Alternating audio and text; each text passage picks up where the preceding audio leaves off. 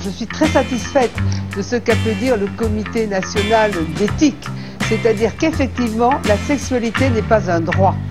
Je t'aime. Je t'aime. Oui, je t'aime. Quand on est en institution depuis tout le temps, on oublie que les sentiments peuvent exister, puisqu'on nous dit tout le temps qu'il faut garder une distance entre le patient ou le résident et les dents. Justement, ils sont d'abord un être sexué euh, et non pas d'abord une personne handicapée. Pourquoi la personne handicapée, qu'elle soit jeune, qu'elle soit moins jeune, ne, ne pourrait pas avoir ça? Ça, c'est... je comprends pas. Euh, il faut une rampe pour accéder au musée. Eh bien, pour accéder à la sexualité, quand on est vraiment euh, pri- privé comme ça de tout moyen, il faut qu'il y ait... voilà. Les institutions qui accueillent les personnes en situation de handicap doivent s'ouvrir. Doivent s'ouvrir pour permettre qu'il y ait des chambres pour deux personnes, que les personnes en situation de handicap puissent recevoir des personnes valides ou handicapées pour pouvoir avoir une relation intime si elles le désirent, qu'elles puissent s'embrasser sans qu'on leur tape sur les doigts et qu'elles aient le même droit pour cela dans la rencontre avec l'autre que les personnes valides. En France, la sexualité des personnes handicapées reste un sujet tabou. Une hypocrisie qui amène à nier leurs besoins et leur humanité. Sex is one of the most important things in life. Ce qui n'est pas normal dans ce milieu du handicap, c'est euh, qu'on soit confronté à l'intimité de l'autre. Euh, D'habitude, toutes ces choses-là se passent derrière une porte fermée.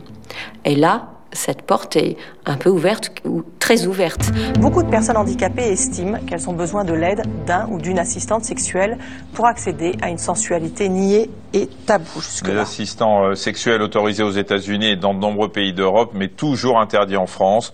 La loi française, très coercitive en matière de prostitution, a contraint les personnes en situation de handicap à se battre pour faire reconnaître leur droit de vivre leur sexualité comme tout autre citoyen.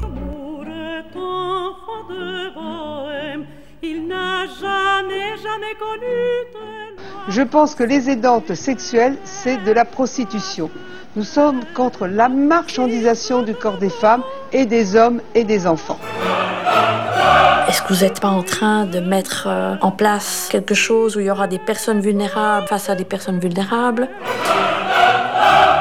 Euh, Qu'est-ce que c'est cette idée de prostitution spécialisée pour des personnes handicapées?